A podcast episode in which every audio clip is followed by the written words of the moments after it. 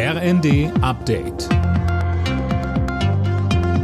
Stündlich neu. Auf den Punkt informiert. Ich bin André Glatzel. Guten Abend. Es ist wieder soweit, der nächste Bahnstreik steht an. Die Lokführergewerkschaft GDL will ab morgen Abend den Zugverkehr bundesweit lahmlegen. Mehr von Silas Quiring. Ab 22 Uhr soll im Fernverkehr dann 24 Stunden lang nichts mehr gehen. Auch die Güterzüge sind von dem Aufruf betroffen.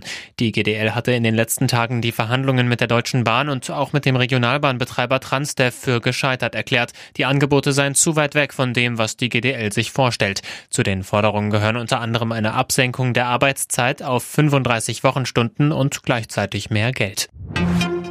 Vor der heute startenden Innenministerkonferenz fordert die Gewerkschaft der Polizei ein härteres Vorgehen gegen gewalttätige Fußballfangruppen. GdP-Chef Kopelke sagte dem Redaktionsnetzwerk Deutschland, es gebe eine Hasskampagne gegen die Polizei, darüber müssten die Innenminister gesondert beraten. Verteidigungsminister Pistorius hält es für möglich, dass die Wehrpflicht wieder eingeführt wird. Das sagte er der Wochenzeitung Zeit. Sönke Röhling, bisher hatte er sich da immer recht zurückhaltend geäußert. Ja, aber er hat mehrfach erklärt, dass er es für einen Fehler hält, dass sie abgeschafft wurde. Und angesichts der sicherheitspolitischen Lage, so Pistorius, werde die Diskussion darüber an Fahrt aufnehmen.